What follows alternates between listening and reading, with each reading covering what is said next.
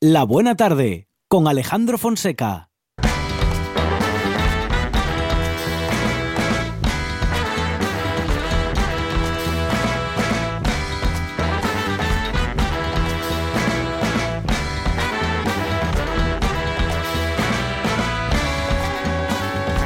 Empezando la semana más laboral del año, 4 y 7 minutos, en RPA comienza la buena tarde.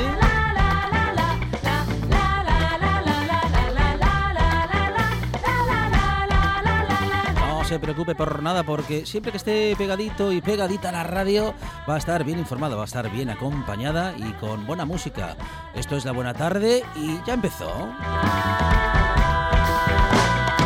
Tenemos tertulia de actualidad en la que comenzaremos hablando con Begoña Bravo, responsable del plan de integración de la Fundación ADECO. Con ella hablaremos de cómo las mujeres eh, que lideran familias monoparentales han eh, visto mm, muy afectada su situación laboral y económica por la pandemia. Al hilo de lo cual nuestras tertulianas y tertulianos van a pensar en voz alta.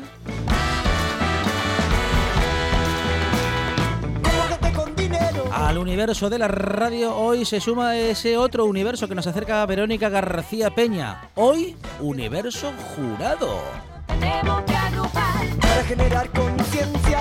La diferencia saca. Y jura que estará con nosotros también hablando de literatura y con unos minutos de radio muy entretenidos y muy divertidos, Carlota Suárez, que estará con nosotros en la radio.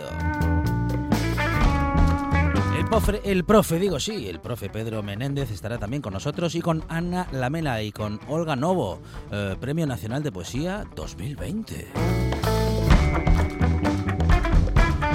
Y tendremos tiempo también para hablar de tecnología con Dani Gallo y Alberto Gombau en una buena tarde que hoy eh, llegará hasta las seis y media de la tarde. Allí a partir de ese momento conectaremos con rueda de prensa y luego ya continuaremos todo lo que nos dejen hasta las 8 y justo antes del partido del Real Sporting de Gijón.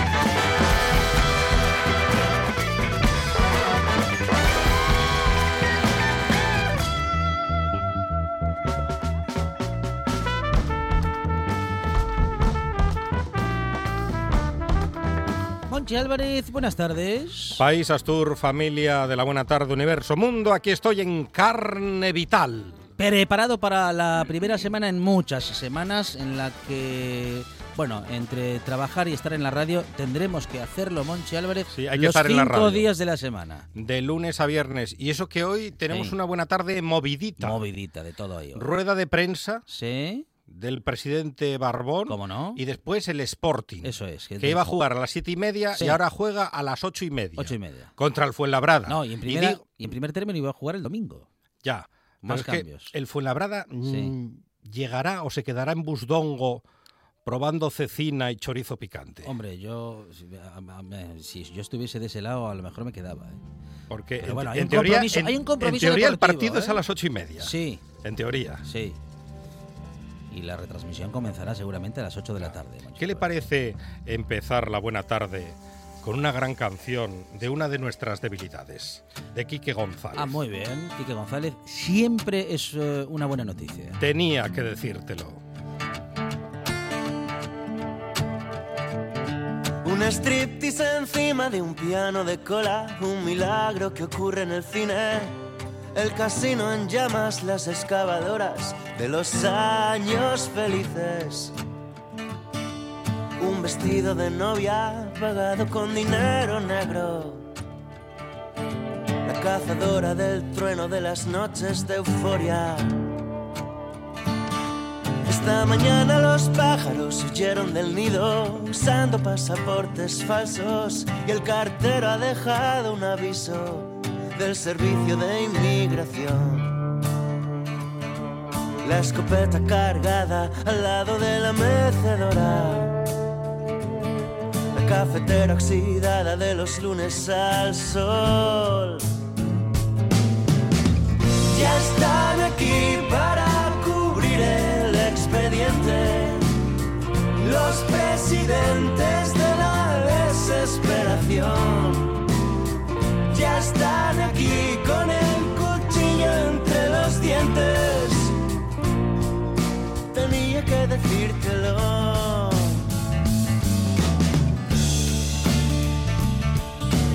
tenemos muchas cosas que decir, claro, y vamos a empezar hablando con la responsable del plan de integración de la Fundación ADECO, Begoña Bravo. Begoña, ¿qué tal? Buenas tardes. Hola, buenas tardes. Y nos adentramos ya en estas estadísticas, bueno, muy preocupantes, pero que en todo caso mm, reflejan una realidad y nos viene a decir que el 80% de las mujeres que lideran familias monoparentales se ha visto mm, eh, afectada y ha visto empeorar su situación eh, laboral y económica a partir de la pandemia. Begoña, eh, bueno, pues una vez más, el colectivo de mujeres, y en este caso de mm, bueno, de mujeres con familias monoparentales, el más afectado o de los más afectados.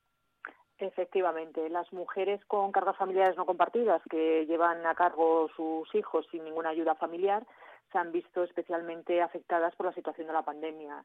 El hecho de cerrar los colegios y tener a los niños en casa, el no existir campamentos en verano, eh, pues toda esa situación ha hecho que no pudiesen eh, trabajar en muchos casos con lo cual han tenido que pedirse o vacaciones forzosas o excedencias para poder conciliar esa vida laboral y familiar que tanto les cuesta de manera habitual, pero más en esta situación y luego también se ha visto afectado porque bueno pues eh, procesos de selección en los que estaban inmersos han paralizado o no han podido continuar por no poder coger esos horarios.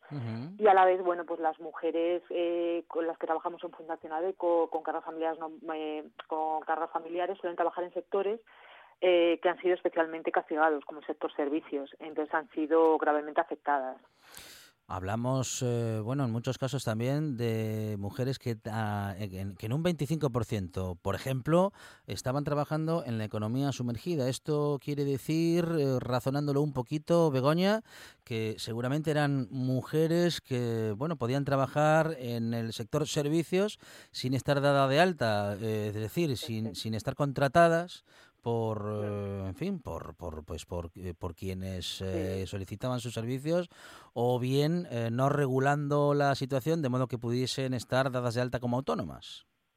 Efectivamente, hay muchísimo porcentaje de mujeres que trabajan en ayuda a domicilio, cuidando a personas mayores o como empleadas de hogar.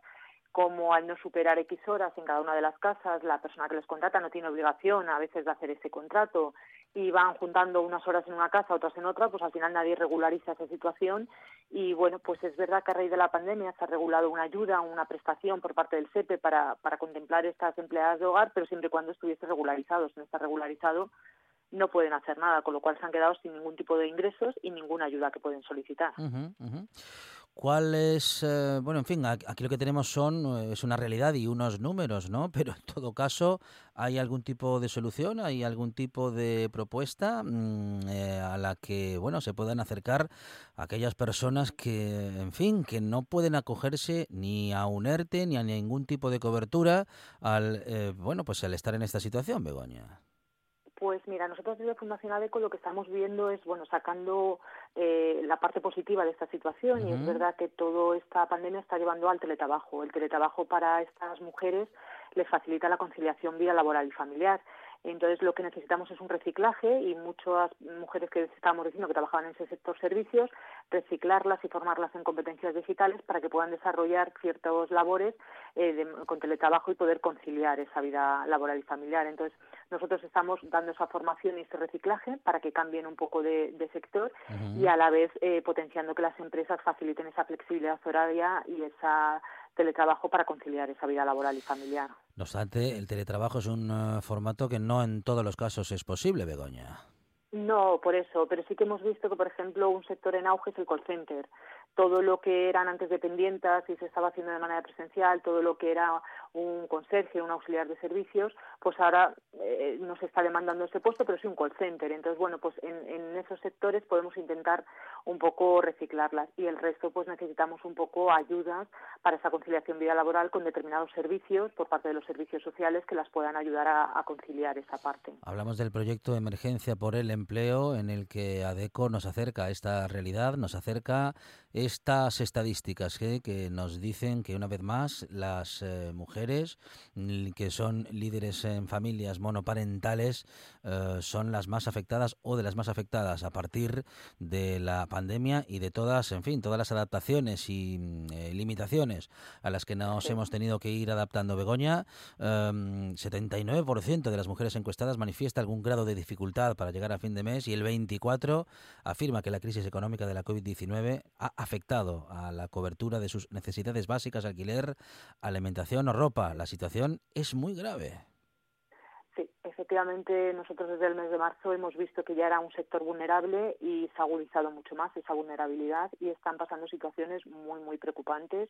De hecho, nosotros en Fundación ADECO eh, trabajamos para el tema del empleo y estamos teniendo que coordinarnos con supermercados, con entidades sociales para abastecer comida, ropa y todas las necesidades que están teniendo porque está agudizándose mucho y perjudicando mucho la situación. Por eso, bueno, pues eh, desde Emergencia por el Empleo queremos dar voz a todas estas personas que, que no están pudiendo encontrar empleo. Estamos intentando ayudarles en todo lo que podemos, pero es verdad que, tenemos mucho trabajo por delante.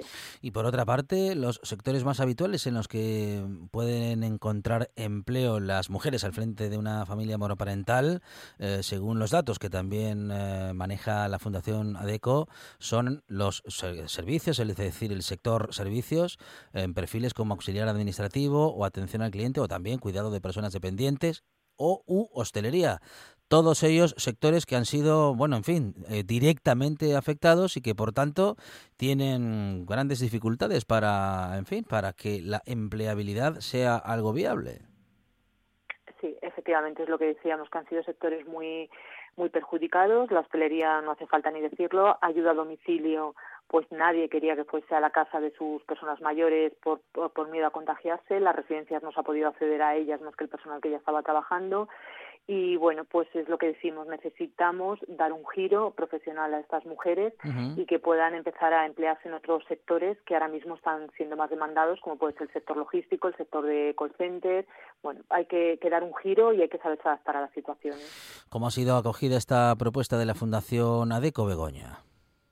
Bueno, pues eh, por parte de las personas con las que trabajamos, las mujeres y todas las personas en riesgo, muy bien acogida porque les estamos dando esa oportunidad de poderse formar, de poderse orientar y además muy en contacto con las empresas porque detrás de Emergencia por el Empleo ya hay bastantes empresas eh, apoyándonos y por parte de las empresas eh, la respuesta también está siendo muy buena porque estamos recibiendo cada vez más el apoyo de empresas que se están sumando y con su apoyo nos permiten financiar el proyecto y además ese contacto real con las personas que están buscando trabajo para poder hacer una mentorización y un asesoramiento más enfocado en lo que realmente busca el mercado laboral ahora mismo.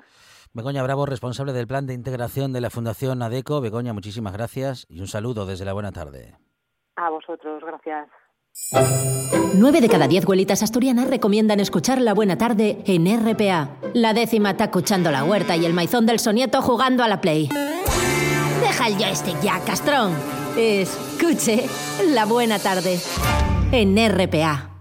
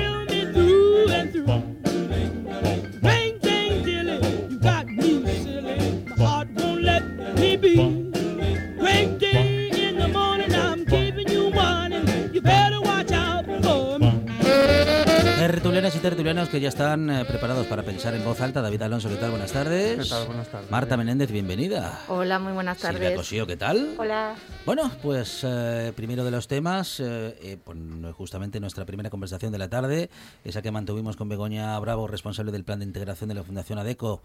El 80% de las mujeres que lideran familias monoparentales se ha visto, bueno, ha visto eh, empeorar su situación laboral y económica con la pandemia. Mm, bueno, mm, era algo que podíamos imaginar, Silvia, pero que en todo caso Supongo, no, sí. no, no, no está mal que tengamos presente, ¿no? Sí, yo creo que de- a ver si empezamos a tener presente que normalmente en, por lo men- en España, en otros sitios tienen sus propias particularidades, pero vamos, en España siempre que pasa algo las mujeres somos las primeras en, en pagar el pato y las familias monoparentales que están lideradas principalmente por mujeres, es decir, siempre son, digamos que siempre están ahí a- al borde de la, de la subsistencia, al borde de, de la pobreza y, y claro, dices, una crisis económica tan gorda y donde el, la mayoría del empleo que se ha perdido además tiene que ver con el sector servicios, sector cuidado, sector de, de, de la hostelería y de estas cosas del turismo. Dices, sabemos que la mayoría son mujeres las que se dedican a ello y son las principales perjudicadas. La pregunta es... eh, ¿Se puede hacer algo para solucionarlo? Sí. ¿Se tiene intención política para hacer algo para solucionarlo? Me temo que no. Marta. Sí, a ver, yo puedo suscribir, creo que palabra por palabra, lo que ha dicho Silvia. Eh, ante las crisis, evidentemente, los sectores que más, eh, en los que más repercute generalmente y lamentablemente son los más feminizados, como es el sector servicios. Las mujeres siempre llevamos el, el peor lado allí. Si a eso le sumamos que durante el- la primera parte de la pandemia, la suspensión de las clases, eh, esas familias monoparentales lo tenían también mucho más complicado a la hora de con quién dejas a los niños, eh, con lo cual te obligan un poco a o comes o cuidas al niño, no tienes alternativas. La cuestión es esa, ¿qué se va a hacer políticamente para ayudar a Ujú, estas ujú. mujeres, eh, mayoritariamente, aunque haya algún hombre, pero que mayoritariamente son mujeres, porque esas familias se pueden ver abocadas a una situación de, de exclusión social y de pobreza muy seria. Y una vez más, David, eh, la mujer que parece que en cualquier situación en la que se encuentre es la que tiene que adaptarse a la situación. Sí, siempre eh, suscribo lo que ha comentado Marta y Silvia. Yo creo que vamos a estar de acuerdo en casi todo lo que vayamos a decir. Es decir, eh, la mujer siempre tiene que pagar los platos rotos de, todo. Eh, en este caso, yo, por ejemplo, soy un asimilado a una familia monoparental. ¿Vale? Y antes de ser un asimilado era un amigo y veías la vida cotidiana que podía tener esa mujer con su criatura y aparte de la cuestión económica y otra cuestión de la que también es verdad que se suele hablar, pero bueno, que yo quería recalcar que es el tiempo. No, no, no disponen del doble de tiempo, eh, ni están las instituciones ni el día a día prácticamente formado para que se disponga de esas posibilidades, de esa flexibilidad que es necesario. Es decir, si tienes que ir a una actividad extraescolar, si tienes que llevar el crío al cole, si eh, teletrabajar en esas circunstancias, por ejemplo, es muy complejo, muy difícil o directamente imposible. Entonces, todas esas situaciones de un, de un, de un porcentaje de familias que no es pequeño ya en nuestro país, que es muy grande, que siempre estuvo un poco invisibilizado, que yo creo que eso es lo único que se ha ido logrando, que se visibilice y que sea una constancia y una realidad, pero como antes apuntaban mis compañeras, de ahí a que la política tome cartas en el asunto y empiece a tomar algún tipo de solución, yo creo que me dio un abismo, de momento. Ujú, ujú. Am, decía Silvia que hay falta de decisión política para bueno pues apo- apoyar al- a, este colectivo. Yo es que, veo últimamente falta de decisión política prácticamente para todo, excepto para poner toques de queda, que a mí es una cosa que me llama mucho la atención. Es decir, hay falta de decisión política para apoyar al colectivo de mujeres, de familias monoparentales, para solucionar el tema de la semipresencialidad, para, para evitar que nos suban la luz durante una- un temporal de frío. Es decir, hay falta de voluntad política y, sin embargo, eh, hay un, o sea, un ruido político continuo y constante, pero a mí esto es una cosa que me preocupa porque dices, eh, en Estados eh, Unidos ya vimos lo que pasa, o sea, el ruido político, el estar todo el día tirándose los trastos a la cabeza, el soltar cualquier estupidez que se te pasa por la cabeza y no dar soluciones. O sea, esto es, dices, ahora ya no podemos decir, mira, esto lo vimos en los años 30, no, decir, esto lo vimos la semana pasada, lo vimos el Día de Reyes. O sea, esto es así. En España es así, decir, ¿qué va a pasar? O sea, vamos a seguir dejando la gente en la cuneta mientras los partidos políticos se, se pasan, por un lado, el día peleándose entre ellos y ahora atacan a la gente en redes sociales si tú dices cosas que esto ya es la segunda parte que a mí me parece súper interesante. O sea, un, partido Comunidades Podemos lleva mm, desde el día de la subida de la luz eh, criticando en redes sociales a la gente que les critica en vez de estar proponiendo una solución a la a lo de la luz. ¿Pasará lo mismo con las familias monoparentales? Mañana tendremos una riña por parte de alguna diputada de Unidas Podemos o del PSOE por haber dicho esto. es decir, y lo digo porque a mí me enlazaron personalmente en Twitter el otro día por lo de la luz, ojo. ¿eh? eh Marta, Marta. Sí, a ver, evidentemente eh, a nivel político lo que estamos viviendo, al menos desde, desde mi modesto punto de vista, es una campaña electoral permanente, donde los partidos están más centrados en, en, ganar adeptos, porque ni siquiera votantes. Ya no vivimos en la época en que quiero votantes. quiero adeptos y fans que aplaudan lo que yo haga, aunque meta la pata hasta el fondo. Eh, y, no se están preocupando de lo que está pasando en el día a día. El ejemplo lo estamos teniendo ahora en Madrid. Están muy preocupados eh, la Comunidad de Madrid y el Ayuntamiento de Madrid con criticar medidas o no medidas por el tema del COVID y no ha habido ninguna previsión ante una nevada que se llevaba 10 días anunciando y tiene Madrid colapsado. Entonces yo creo que deberían de centrarse un poquito más en las funciones para las que se les han elegido y me da igual el signo político que tengan y un poquito menos en mirarse sus ombligos. Se incorpora a la conversación Germán Heredia. Germán, ¿qué tal? Buenas tardes. Muy bien, un poco apurado hoy. Bueno, nada, nada, aquí estamos, eh, ya sabes, en plena conversación y pensando en voz alta y bueno, pues eh, reflexionando respecto de ese colectivo de familias monoparentales lideradas por mujeres que han sido de los eh, grupos más afectados por la pandemia. Siempre lo han sido, no solamente ahora, sino que la mujer monoparental pues eh, tiene sus sacrificios, ya lo tiene casi la que vive con, con marido, o sea que me imagino que la mujer monoparental todavía... Eh, lo venía escuchando por la radio precisamente, ¿no? Y, bueno, la verdad es que tienen un panorama pues verdaderamente difícil, verdaderamente difícil. Bueno, y decisiones políticas que pedía también Silvia Cosío respecto de este asunto para, bueno, pues para eh, no solamente encontrar, sino también dar soluciones. Eh, Germán, para mujeres que en muchos casos eh, no, es, bueno, no, no, no, estaban en trabajos arreglados y no pueden ni siquiera acudir a un ERTE. a ver, es que sinceramente es tan difícil buscar a veces soluciones para para todas las amas de casa, no solamente son ellas, sino que son muchísimas más. Eh, estamos hablando de mujeres monoparentales, que algunas tienen trabajo y otras no las tienen, la mayoría de ellas no, las tienen, ¿no? Eh, que acudan a la bolsa pues de UNERTE, que acudan a tener ayudas del Estado, eh, parece ser que algunas las tienen, otras no las tienen. Realmente, fíjate bien, es un, es un, voy a decir un caso casi personal, casi de mi madre, ¿no? Ya hace un montón de años que ya falleció, pero siempre decía ella que las amas de casa siempre deberían haber tenido un sueldo, ¿no? Eh, como no como no lo tienen, bueno, pues estuvieron azuzando o sobreviviendo. En esta ocasión, ¿qué ocurre? Que hay tantos colectivos a la hora de tener que ayudar que realmente nos tenemos que sentar todos en la mesa, tener unas opciones o, unas opiniones eh, de momento comunes para poder solucionar ciertos problemas dentro de, las casas de cada uno. Seguramente que todos tenemos conocidos que están sufriendo lo mismo. Eh, no creo que sea una cuestión política, por desgracia, no creo que sea una solución política, sino más bien contable. Eh, creo que todos los grupos políticos estarían de acuerdo en solucionar este problema. Sí, sí, no me veis así, así que yo creo que sí, que la intención, que la intención de todos es solucionar los problemas de las personas por diferentes caminos, eso sí, no digo que no pero que en esta ocasión yo creo que, que realmente es una cuestión pues de números. Eh, vamos, yo ahora mismo, si acudes al Principado a pedir algo, te dan una galleta en vez de una respuesta. Pero una galleta, una, una colleja, ¿eh? porque te van a decir que no tienen para más. Bueno, eh, David, David. Es loable tu, tu, buena actitud de que en realidad... Bueno, vamos a ver. Yo hilando un poco con lo que comentaba Silvia antes, son muchas cosas, ¿no? Para mí la más importante es la infantilización de la política.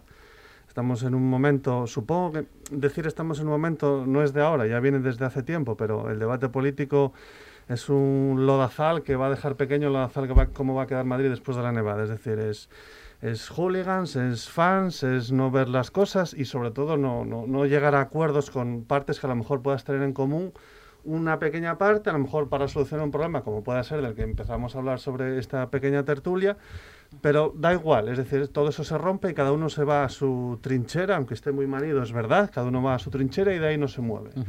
Y me da exactamente igual el partido político que sea porque no conozco a ninguno que no esté haciendo esto a día de hoy. Bien, ¿Qué me preocupa más? Que desde posiciones progresistas no se vayan dando soluciones a los problemas que pueda tener en el día a día la gente normal. Y la palabra normal se entiende por normal aquel que pueda ganar entre 14.000, 12.000 a 36.000, 25.000, es decir, donde, tan, donde se engloba una gran parte de la gente, sin olvidarnos de lo demás. Pero centrándonos, vamos a poner ahí. Si tú no das soluciones desde una postura progresista, lo único que genera, y si además dices que vas a dar soluciones y no las das, que también ha ido pasando, lo que estás generando es un caldo de cultivo de que la gente rabie. Todos nos puede pasar y es difícil mantener la cabeza fría. Y esa rabia y esa, esa ira contra el Estado primero, porque todo el mundo discute, nadie se punto de acuerdo, y segundo, porque no se dan soluciones, genera luego posiciones que es las que acabamos viendo radicalizadas en una derecha extremista o en posiciones radicales sin siquiera poder eh, hablar de política, es decir, un radicalismo a pie de calle, con cualquier cosa, porque la gente está harta. Y como no se da uno cuenta de ese hartazgo, pues lo que estamos teniendo son caldos de cultivo para que el país se convulsione y generemos problemas de todo tipo. De momento, bueno, vamos atemperándolo de cualquier manera, pero yo creo que el debate político tiene, y además tienen que ser ellos y ellas, los congresistas, las la gente que está en Congreso, la, la que empiece dando ejemplo y, y genere una sinergia positiva, cosa que no están haciendo, ninguno. Sí, Marta. yo Sí. creo- sí, no. No, eh, a ver, estoy de acuerdo, era un poco lo que hablábamos de, que cada uno se mira su ombligo y lo demás le, le tiene sin, sin cuidado. Efectivamente que deberían, de, lo, lo ideal y para lo que yo entiendo que se les ha elegido a, tanto a diputados como a diputadas, es para que lleguen a acuerdos. Eh, yo recuerdo, si mal no recuerdo, creo que era Isaac Rabin que decía que con acuerdos se llega con el enemigo, no con el amigo. Entonces, a veces nos centramos mucho más eh, de- eh, desde sus propios puntos de vista en con quién se llega a acuerdos que a qué acuerdos se llega. Y eso se traslada a la población. Entonces, también luego oyes las críticas de, es que cómo vas a pactar con no sé quién. No, pues vas a pactar con no sé quién porque lo que se está pactando es lo correcto. Y me da igual que sea de arriba, de abajo, de derecha, de izquierda o del centro. Lo importante son que sean medidas que beneficien a la población en general y a quienes más lo necesitan en particular. No miremos tanto el con quién, sino el qué. Ah, parece que hay una, una ecuación eh, que proponía proponía David un poco, ¿no? Esta, esta de promesas que no llegan o soluciones que no se llevan a cabo, eh, eso da como resultado un cabreo que luego puede dar eh, lugar a un espacio vacío a, a la hora de votar, Germán. No, no, yo eh, Vas difiero de dos cosas de David y de casi todos ellos. ¿eh? Más lejos pero puedes con, Da- con, con Rabin porque no es precisamente el, el- el- el mejor teorizador de la igualdad y de... ¿eh? Porque, bueno, No, bueno. sus problemas israelitas con los palestinos los tuvo siempre y ahí siguen. Y, y además bien agudizados. Bueno, no, a ver, este mantra del progresismo que dice David, Ajá. ¿vale? Eh, ese mantra del progresismo que parece que engloba todo lo mejor, etcétera, etcétera, No, no, y no. el conservadurismo parece que engloba todo lo peor, es un mantra que hay en la izquierda que no sé por qué, como si desde el conservadurismo no se pudiese progresar, que yo creo que también se progresa. Bueno, eso por un lado, ya lo sé a lo mejor no. Eh, en segundo lugar, las medidas, claro, lo que dice David, si las medidas las hay ya, ¿eh? Lo que no hay es dinero, que es lo que digo yo. ¿Qué más da que haya medidas? O sea, nosotros hemos visto, vamos a ver, hay muchísimas leyes que están incorporadas, que están incorporadas, pero que no hay dinero para ellas. Entonces, ¿para qué se hacen leyes? ¿Para qué se hacen leyes si no, si no se, si no van acompañadas con un sistema económico que sea justo, eh, eh, vamos, para todos, no, no hay ningún problema. La ley está hecha y no se puede hacer, llevar a Lo que cabo. quieres decir No. es que el dinero que hay ahora mismo se reparte mal. Porque yo creo que Mm, dinero ya. hay, lo que pasa que, claro, si Por se su- lo lleva... por supuesto, no, Si nos lo estamos repartiendo para la iglesia, si se lo lleva no sé dónde, si compramos... ¿Ves? Ya empezamos con la iglesia. Como No, si la o iglesia compramos todos submarinos que luego se nos hunden tres veces. y Pero bueno, vamos a ver, cuando uno, defensa. cuando uno accede, cuando uno accede al poder, como bien decís vosotros, me da lo mismo desde una postura que de otra, que coja el presupuesto y lo haga. Y después eso está y después ya pero es que después está la oposición que queda en la oposición y el público en general que se les puede criticar igual. Y entonces qué me decís estamos en una campaña electoral permanente pues sí estamos en una campaña electoral permanente porque la oposición la obligación de él es estar al loro de lo mal que se hace o desde su postura de lo mal que se hacen las situaciones. O sea, Pero eso no es una más. campaña electoral permanente, eso es la política, es decir, que haya... La política, sí, sí, Es- la o sea, política es una campaña electoral permanente. Yo no, la- siempre... una campaña electoral permanente es un sitio donde se hacen con- constantemente promesas y se insulta al contrario. Es decir, la política tiene que ser un espacio común. O sea, una cosa es que estés en la oposición, pero el estar en la oposición no te impide que si alguien lo hace bien estando en el gobierno, se diga y se colabore. Si no es que no vamos a llegar a ningún lado, porque entonces gobiernan unos cuatro años, gobiernan otros cuatro años que deshacen lo que gobiernaron unos. Es que eso es un absurdo, es, que es no, un no, ridículo. no es por eso tampoco. Y en el medio están unas elecciones locales y municipales que estamos otra vez en campaña permanente. Pues por eso digo yo que no, no es que sea una cosa que no queramos nada, yo, yo es que no la quiero, pero evidentemente el patio está así. Y da lo mismo quien esté uno gobernando que otro. Da lo mismo quien esté en la oposición que otro, porque el mantra de los demás va a ser lo mismo. Estás en la oposición y en vez de colaborar, lo que bien decíais, pues estás, parece, segando y dando caña. Es que ¿vale? parece que estar en la oposición es nada más criticar y no ser propositivo. Sí, sí, pero tanto Oye, porque como yo otros, creo ¿eh? que es mucho más útil si dices, mira, esto se está haciendo mal por esto, por esto y por esto, y creo que por esta otra vía se pueden conseguir mejores resultados. Tanto unos por Pero no, aquí Pero- es, si lo haces tú, yo voy a decir que está mal, y si lo hago yo, tú vas a decir que está mal. Y de ahí no nos movemos. Sí, por desgracia sí. Hacer Yo una no, no oposición coincido. constructiva requiere en Altura esto, de de la, en esto de la política no hay, no hay máquina de Y fichar. ganas. Sí.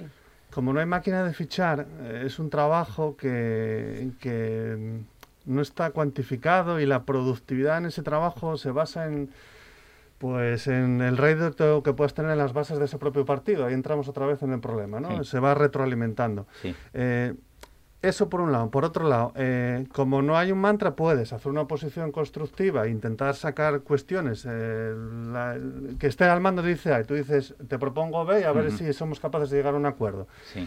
También te puedes quedar sin hacer absolutamente nada, que es lo que pasa fundamentalmente. Eh, vas a cobrar exactamente lo mismo.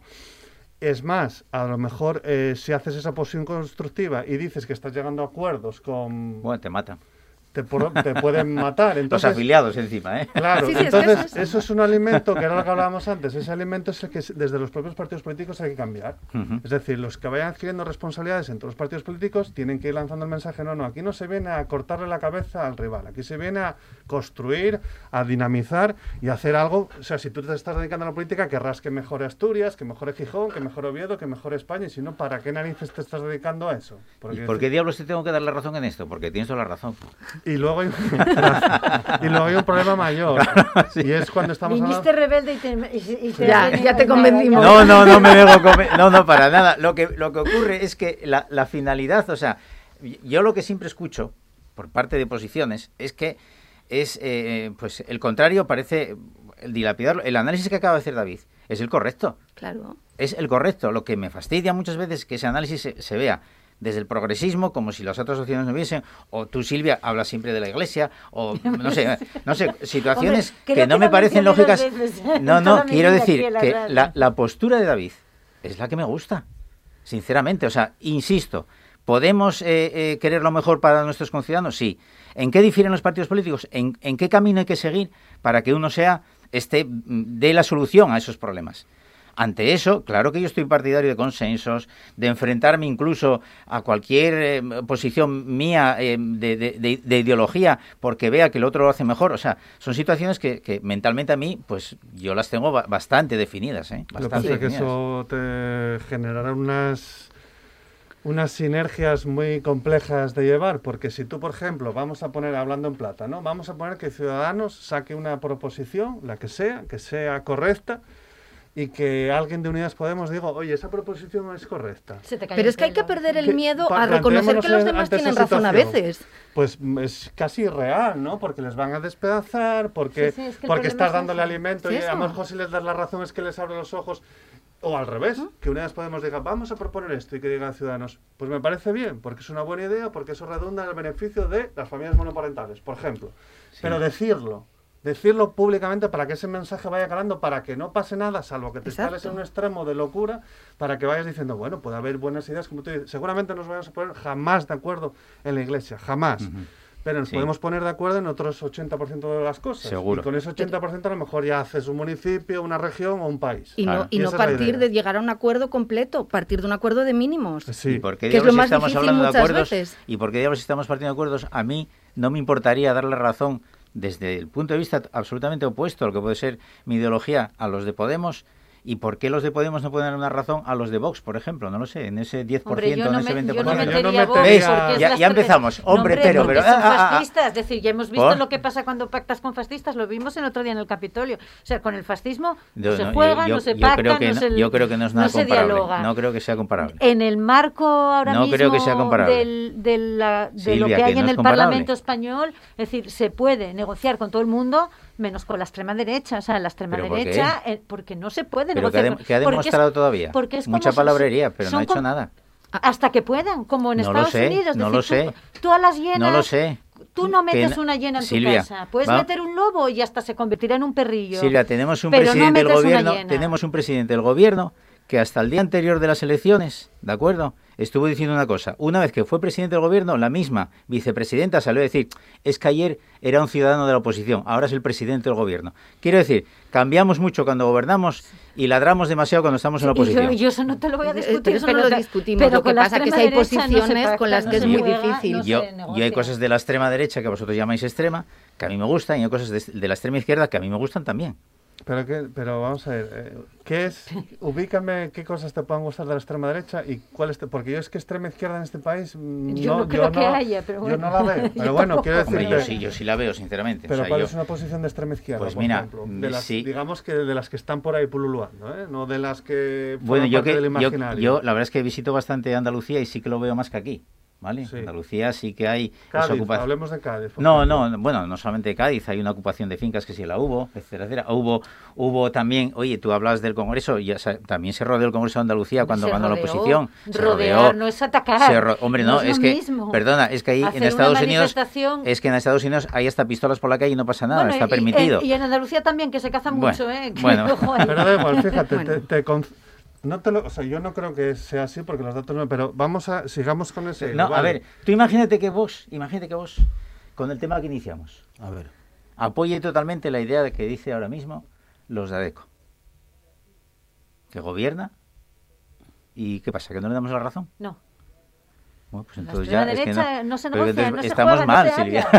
No, no estamos mal, o sea, Es que es, es que es negociar con alguien que no cree en la democracia, alguien que está dispuesto a darte un golpe de Estado en un momento dado, alguien que está diciendo que los migrantes son eh, delincuentes, alguien que está Ya, yo te estoy que, diciendo está- que- que habla de, diciendo- de- Para que de- las Te madres estoy solteras son un que yo no problema, no son que una habla de- solución. que habla de que yo no estoy diciendo de que compre yo, cojo yo cojo no- las no palabras de David yo cojo las palabras de David y las vuestras y estoy diciendo que yo no cojo el 80% pero si puedo coger el otro 20% de la praxis que dice que van a hacer esta gente Pero Ni vamos más a ni ver, menos. pero- Yo es que todavía no les he oído da nada por- a lo, a- a lo que me pueda coger. Claro, que ver se da por sentado que te mueves dentro de un marco. Si tú, si, si tú ves, lees y, y sigues un poco lo que han dicho, han dicho barbaridades que no ha dicho ningún otro partido político, que tienen que ver con los derechos humanos, que tienen que ver con la relación como sociedad eh, establecida, que tiene que ver con otros seres humanos, que tiene que ver con el medio ambiente, que es un tema que se suele olvidar, que tiene que ver con el medio ambiente, de cierto negacionismo auténticamente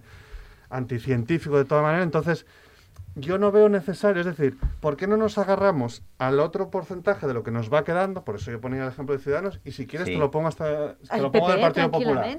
Quiero decirte, Claro. movam- si so- somos capaces de movernos en ese ámbito, Por nos supuesto. daremos cuenta que ese otro ámbito residual que se sitúa en extrema fuera no del haría tablero, falta. No es, no es que no haga falta, es que no puede ser. Ya, ya lo sé. Entonces yo- a mí me gustaría que no existiese Vox. No, no, no, o sea, lo digo sin ningún género de tapujos, pero bueno, yo lo que me refiero es que ya que vamos a, a decir que cogemos de todos los partidos, pues no hay que excluir a nadie. No hay que Sí, excluir sí, a sí, nadie. hay que excluir a la extrema yo, derecha. yo creo que no. Sí. Yo creo que no, de verdad. la extrema Eh, derecha es un realmente, peligro a para ver, las realmente, atiéndeme, Silvia, realmente si no hiciese falta, no existiría. Algo está sucediendo en esta No. nación que por algo está. No te quitamos No. la razón de decir Exacto. algo está mal en la sociedad para que una parte de la sociedad Ah, vote a la extrema ¿Ves cómo derecha medidas, una extrema derecha además que, que está defendiendo medidas que van en contra de, la ver, democracia, porque- de los derechos Son- humanos. Pero y porque, ver, porque son- hubo un hay medidas- discurso hay medidas populista eh, que le llegaba a las tripas de la gente y que les estaba diciendo lo que querían oír. Claro, que realmente no, no, se- no eran medidas Es reales, Vox era lo que querías que ya oír. están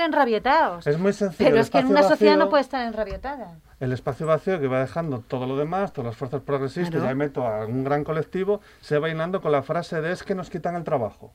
Entonces, con esa sencilla frase, porque como hay poco trabajo y las condiciones laborales Claro. son nefastas, yo digo esa frase que ni siquiera me la creo, porque si tuviese potestad le- me importan más los trabajadores. vamos a ver. Entonces yo cojo esa frase y que esa frase me la pongo en la mochila, una frase que sería, que es un auténtico pecado, por mencionar a la iglesia, que le Sí. estén defendiendo, pero se basa en el hueco que ha dejado todo lo demás. Y entonces cojo esa frase, me junto con ella y digo bar- barbaridades en torno a toda esa frase. Bueno, vamos eso a lo ver. que decían es que estoy de acuerdo, no te puedes esa eh, yo lo sacaría del contexto de llegar a, a algún tipo de acuerdo en cualquier sentido, Ujú. porque en realidad todo lo que engloba a lo que puedan decir, como tú decías, que a lo mejor pueda tener sentido, no tiene ninguno, son barbaridades de todo pelo que vamos... a, ver, a ver, vamos a ver, yo me, me estáis de- yo creo que yo no estoy defendiendo una postura de un partido político, ni la vamos, no estoy mejor dicho, no estoy defendiendo a un partido político, estoy defendiendo que lo que empezó David a decir, que hay partidos que todos deberíamos juntar porque hay siempre puntos en común que no podemos realizarlos, ¿de acuerdo? Así Hasta es. ahí también. Yo, a ver, David ahora mismo acaba de decir una opinión, por ejemplo. Yo me, eh, eh, los de vos están colgándose en la mochila de que era de, de que de que Es una frase de no sé qué fra- Sí, ah, de- los inmigrantes nos quitan el trabajo, inmigrantes, pero claro, para es las que mujeres también, atiéndeme, ¿no? pero por esa pero por esa misma por esa misma teoría yo también puedo decir que los de Podemos o el movimiento 11M cuando nacieron se colgaron la mochila de que los ricos nos roban y el que tiene mejor que nosotros hay que quitárselo y entonces estamos por culpa Hombre, de los a ricos ver, y de Amancio Ortega como no- estamos. No iba por y no ahí que había que matar ricos, expulsar no, ricos, no, hacer más o, menos campamentos más de o menos habría que decir que había que expropiar a Amancio Ortega a los que se, o, o los. Que fuesen de más de no, sé cuántos no, no, millones. Lo que se decía No, que ojalá se hubiera dicho eso, pero Vaya, pero ya me estás explicando, no, pero no. y la frase, y la frase fácil que se hizo No, durante todos estos años. no, no, Vaya, no, hombre. no, no, No, de no. hecho, la frase oh. era no hay tanto pan para tanto chorizo, que, te- que tenía más que ver con, con la corrupción política que con la y, y gracias a que- y gracias a eso pues se salvaron muchas situaciones, claro. Y por eso Pero marchó Vox el PP del poder, por ejemplo. Vox no está diciendo no hay tanto pan para tanto chorizo. No. Vox está diciendo que sobra gente, que es muy distinto. Y no solo pero que gente yo no- migrante. que- ¿eh? a ver si me, está a ver si me diciendo que sobra entendéis. mucha gente. Seguro, seguro que hay puntos en Vox que nosotros cuatro compartiríamos. No, y, au- no. y aunque no, no, fuese... es que no, es que es, No hay que, es, que es un agujero algo habrá, es decir, algo- aunque, aunque dijeran habrá, que, que el Mandalorian habrá, es la mejor serie algo del habrá, mundo, lo que yo pasa que, les quitaría lo que la- pasa que si te No, no, pone yo yo ya estás de uñas, tampoco es así. No. No, ¿eh? no, no, no, es estamos de uñas, yo es que es- es la extrema derecha, es que la extrema derecha es un peligro para la democracia y para y para la convivencia. O sea, en es. general, no, tú no puedes tener nada en común con esa gente aunque te lo parezca. O sea, no puedes. O sea, son el no, porque en el fascismo, es que momento no en que ser. rascas un poco a esas primeras palabras que pueden sonarte bien al oído y empiezas a rascar un poco, te das cuenta que lo que hay debajo no lo vas a compartir Que nunca. ya lo sé, si es que Entonces yo- ese o- es el problema por el que fatal, no ¿eh? tengo nada en común con ellos. Parece que, estoy, parece que estoy aquí Te defendiendo has y no el lo pelo, estoy perdiste y no, y no lo estoy defendiendo. Lo que, lo que defiendo es la idea que empezó David por ella, en el que todos los partidos políticos debían de tener un pensamiento común, uno, todos, fíjate, un pensamiento común. Fíjate, estoy diciendo algo que no es parte- precisamente nada, No. nada de, de tal, sino que hay puntos de acuerdo, puntos de acuerdo, que no morales, ¿eh? Puntos de acuerdo, ¿vale? O sea, eh, yo, yo difiero, por ejemplo, en la moralidad de, de, de, pues de la, la nueva ley del, del suicidio, suicidio, ¿cómo estoy? De la eutanasia. de la eutanasia, eh, etcétera, etcétera, que eso es una, es una cuestión moral, ¿de acuerdo? Que no es, no, no es de- ni de política, es de una cuestión moral simplemente. Cada uno debía tener en su Bueno, momento a- aportar es- lo que quiera y dejar más- libre y dejar libre el voto en, en el Parlamento para lo que se quiera, para lo que se quiera, me da lo mismo. Son cuestiones morales que para mí yo no entraría ahí. Lo pondría sobre la mesa y que se votara lo que quisiera. Y después hay unas coincidencias, como la que empezó este programa, vuelvo a decirlo, que yo creo que es razonable todo lo que se dice, o no. O la ayuda en casa tampoco es razonable, pues sí, y se apoyó, ¿vale? Se apoyaron por, por todos. Es más, em, para, eh, el PP en aquel entonces también lo apoyó. ¿Qué quería? ¿Más mejoras porque estaba en la oposición? O el otro, ya ni me acuerdo quién estaba en la oposición. Pero bueno, quiero decir que hay medidas que son claramente satisfactorias para todos y llegan a acuerdos. De verdad. O, o tú que estuviste en política, David, no se llegaban muchas veces a acuerdos Sí. sin que el ciudadano lo supiese. Y también se podía llevar a, a- acuerdos. Seguramente... ¿O estáis diciendo que No, en no, Vox, no. por ejemplo, todo lo que se hace, y, y no tendría por qué decir, pues me cago en la leche, sea posible. No, pero a ver, yo... Habrá cuestiones que no se votan en... Puedo en- entender que seguramente si la gente cogiese las actas de los ayuntamientos de todos, ¿eh? si cogiese De todos, de de todos los ¿eh? ayuntamientos de Asturias, pudiese un poco dar respuesta a lo que tú estás diciendo. ¿Me explico? Seguramente el ayuntamiento X, cuando están hablando de que faltan bancos en la parte superior de no sé qué parque, eh, Vox, Foro, Claro. Podemos, Claro. Ciudadanos y demás votaron a favor. Exactamente. Vale. Entendiéndolo por ahí, Ujú. eh, es, es por donde lo quiero entender que lo puedes mencionar. Pero si Sí. hablamos de lo que hablamos antes, que era de la propia estructura del, del Estado, eh, entonces ahí ya vamos, estamos hablando a otro nivel. Hombre, si Vox supuesto. quiere apoyar las medidas que dentro del grueso de las fuerzas democráticas decidan lo que decidan de una manera tal, que se sume si quiere, pero no al revés. No al revés. Yo es que realmente todo lo que... Mira, a mí hay una cosa que más me ofende, me ofende las barbaridades que dicen, pero luego me ofende la ignorancia que manifiestan. Totalmente de acuerdo. O sea, es, es todo. Y Tienen- además, tienen ignorancia histórica. cosas. Además, no, no saben ni cual- ni la historia. Con lo también. cual, a partir de ahí, yo no los meto dentro del tablero de, digamos, de política, lo que tiene que vislumbrar hacia dónde va este, este país. Otra cosa es que me digas, insisto, en el ayuntamiento de Matalascañas, pues se pusieron de acuerdo para un pabellón deportivo. Sí. Igual que se pusieron de acuerdo, pues no sé, que el, pues el partido... Pero porque Vox Y se puso de Parlamento, acuerdo, ¿eh? no, fue la- Exacto. no fueron los restos de los partidos políticos a, buscarle. decirle a Vox, venir a- Apóyame. Claro. Y en el Parlamento también hubo acuerdos. O sea que, bueno, Que no. Hay tiene- muchos más acuerdos seguramente de los que se Pero vamos, Seguro que recuerdo, sí. recuerdo Pero- pero estoy que de acuerdo Vox con quería David. acabar con la sanidad pública en pleno primer pico de la pandemia. Ellos Bueno, defienden que la yo estoy sanidad pública... muchas cosas en contra de esta y gente. que, y que bueno. quien no tuviera papeles no recibiera claro, eh, ayudas y este tipo de ayudas sanitarias, me refiero. Le hemos- le dado toda la si no tienes propaganda del mundo ahora mismo. contagias. Ahora mismo. Bueno, reclama, reclamaba Germán que si se está de acuerdo, aun siendo oposición, con una medida que el gobierno toma o que un partido político con responsabilidades de gobierno pueda tomar, se pueda mostrar el apoyo en un momento determinado. Bueno, pues eh, digamos que haciendo una oposición eh, constructiva, como mencionaba David, eso, bueno, lo venimos reclamando, lo venís reclamando en esta conversación y no sé si no se puede reclamar también el que en un gobierno de coalición haya, vamos a decir que diferencias y diferentes modos de ver las cosas y que se pueda contar también, Germán. Bueno, yo eso sinceramente lo veo fatal. O sea, esta postura nueva que hay ahora mismo de defender al gobierno porque hay un, un gobierno de coalición, anda, como si no, un- en un partido político no hubiese diferencias de, de- de criterio. Pues, joder, que les se lo digan al PSOE o al PP la cantidad de años que estuvieron y los consejos de ministros estarían que, vamos, que, que fumaban el pipa no. Porque el que corta el bacalao en Consejo de Ministros siempre es el, el- el Ministerio de Hacienda, ni más ni menos, que es el que da y toma y quita y pone. ¿De acuerdo? O sea que esta historia que hay ahora mismo de que, hombre, es que hay que, hay que comprender que como es un, es un gobierno de coalición, pues cada uno tiene sus pensamientos. No, perdona. Aquí hay una acción de gobierno, como la había antes, con cualquiera de los que estén. Y las posturas en un gobierno o de otro, siempre cuando hay un Consejo de Ministros, porque no se pueden grabar ni se pueden estar en la Filmoteca Nacional, pero estoy segurísimo que las peloteras serían terribles. A ver, eh, David. ¿sí? Yo no. mm, A mí me parece. Es que volvemos. o sea, no es por ser cansino, pero es volver. Es decir, yo veo perfectamente que tengan las diferencias que puedan establecerse, que las. Que las publicitan me gusta un poco menos, pero bueno, que hablen sobre ellas y que esa, esa voz haga la opinión pública. Y que se- yo no veo ningún problema siempre y cuando todos tengan todos sean conscientes de que al final van a tener que llegar a un acuerdo y que ese acuerdo no sea, por un lado, una victoria épica basada en que somos más fuertes que nadie y los otros sea una traición que me has clavado un puñal que me ha atravesado. Entonces, si no lo radicalizamos de ese punto, claro que tiene que haber... ¿Cómo no va a haber diferencias entre algunas posiciones de Unidas Podemos y otras del Partido Socialista, como tú dices? Supongo que en Unidas Podemos habrá unas posturas que sitúen más hacia un lado, más hacia otro, más hacia otro, y en el PSOE es exactamente lo mismo. Con lo cual ahí habrá divergencias cuando se juntan las que están más alejadas unas de otras. Pero más allá de eso yo no veo ningún problema. Es un ejercicio de democracia puro y duro. Pero es que incluso en un gobierno que no fuera de coalición, esas divergencias también existirían. O sea, que tú estés militando en el mismo partido que el que tienes sentado al lado, no quiere decir que pienses exactamente como él. Entonces, yo estoy de acuerdo con David. A mí lo que me molesta quizás más es que se exteriorice y se haga público y parezca que hay una guerra permanente porque hay dos posiciones. en- No, no hay dos posiciones enfrentadas, hay dos puntos de vista. Eh, que a mí tampoco me parece mal. Dejemos de tratar a la gente como si fueran niños pequeños que no pueden entender que dos personas puedan trabajar juntos sin pensar exactamente lo mismo. Yo creo que son épicas las peleas entre los ministros en general de todos los gobiernos, es decir, hay ministros que no se soportan, o sea, Claro. volvemos atrás, en la batalla entre Soraya y, y eh, Cospedal, en la época de Felipe González, yo que sé, guerra y todo el Ministerio de Economía, es decir, toda la, o sea, en todos los gobiernos hay tensiones.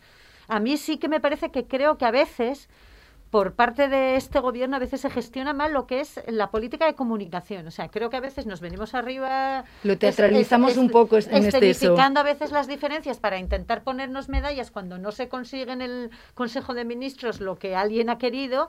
Pero bueno, a ver, a, mí no me parece tan grave. ¿eh? Quiero decir que es que es normal. decir, tener un montón de gente con esas diferencias ideológicas, incluso dentro de tu mismo partido, diferentes partidos. Aquí hablamos de tres. O sea, es el PSOE, es Podemos y es Izquierda, Izquierda Unida. Es decir, con con tres naturalezas muy distintas. En el PSOE ya hay varias naturalezas distintas. En Podemos también, en Izquierda Unida ya no sabemos lo que Ya no hay nada, o sea, hay tres, Pero no, te has confundido. Algo eh, a mí sí, me molesta un poco a veces la teatralización, esta de, pues, gracias a nosotros hemos... Bueno, pues mira, no, pues no va a ser así, o sea, gracias a nadie, no, gracias a que sois estáis ahí todos y negociaréis y os gritaréis, supongo que como cuando, yo no yo qué sé, cuando negocio yo con mi hija a la hora de volver a casa, ahora ya no, porque tiene que volver a las 10, pero antes del toque de queda, pues habría gritos, habría llantinas, habría enfados y luego un acuerdo y al final, pues todos llegamos a solucionar. Así Bueno, uh, hasta, sí, David. Yo hasta vería, hasta vería bien, por ejemplo, que la ministra de Transición Ecológica tuviese sus más y sus menos con el Departamento de Industria, porque no se pongan de acuerdo en determinadas decisiones y lo vería como una cuestión eh, totalmente lógica, igual que, no sé, la gente trabajamos y yo trabajo en un departamento que lleva urbanismo y gerencia y a lo mejor necesitas cinco coches, pero esos otros cinco coches los necesita la gente que lleva eh, montes. Y entonces tienes que ponerte de acuerdo para coordinarlo y a lo mejor, este, no sé, lo normal y que eso se lleve para con un país, yo lo veo, yo creo que la gente, es lo que, yo, es fundamental lo que decía Marta, no infantilicemos a la gente. Es decir, creemos debates políticos constructivos que incluso conllevan a estar en, posiciones distintas para que luego llegue un acuerdo defendiendo intereses y que la gente lo vea como normal, que traslademos eso a la gente para que tengamos una sociedad más normalizada, para que hablar de la política no sea tirarnos los trastos a la cabeza. Y para que se vea que cuando se llega a una decisión final es porque ha habido un debate previo. Sí, correcto. Que no, ha sido un, hoy mira que se me ocurrió, vamos a aplaudírtelo todos. No, ha habido un debate previo donde no nos hemos puesto de acuerdo en muchas cosas y hemos llegado a un punto de encuentro donde eh, de ahí ha salido la idea final. Incluso hemos tenido que ceder, que es Exacto. que hay que aprender Sí, que tampoco pasa nada. Y ¿eh? decirlo, hemos cedido en esto y, decirlo con modestia, es decir, no con hemos cedido y eso ha generado porque... No, por Dios no, no, es que cuando ceden parece que ha sido la gran derrota final. O sea, no, mira, es que en una negociación no puede ganar siempre el mismo, si no, no hay negociación posible, eso es una dictadura. No, no, solamente que estoy de acuerdo con ellos tres, que fue lo que en principio venía diciendo. no te realmente, el pelo, no puede realmente, realmente, realmente, hasta ahora, lo, que a mí me fastidia de la actualidad ahora mismo es que, eh, mm, bueno, parezca que es... Eh, muy normal lo que está sucediendo con, con, con, con el PSOE y Podemos y que lo anteriormente tanto con el PSOE, el PP, cuando el PSOE o el PP cuando gobernaban, pues era anormal que hubiese discusiones en el Consejo de Ministros y que hubiese disensiones y, que dimitiese, y que dimitiese ministros porque estaban en desacuerdo con otro ministro. O se les cesara, que es una cosa que pasa cuando es lo más normal del mundo. Y esa normalidad, que es lo que decía Marta, pues oye, lo vamos a dejar ahí. Lo que ocurre es que a veces la prensa es mucha prensa y le gusta la polarización meter cuña. Ahora les llevas final, tú. ah, yo, sí, yo creo en el cuarto poder, que ese famoso. bueno, ya lo decía Mariano Rajoy, gobernar no es fácil. Silvia Cosío, Germán Heredia, Marta Menéndez, David Alonso, muchísimas gracias. Eh, pensar en voz alta tampoco es fácil, pero ellos hacen que parezca que sí lo es. Muchísimas gracias. Hasta luego. Hasta luego.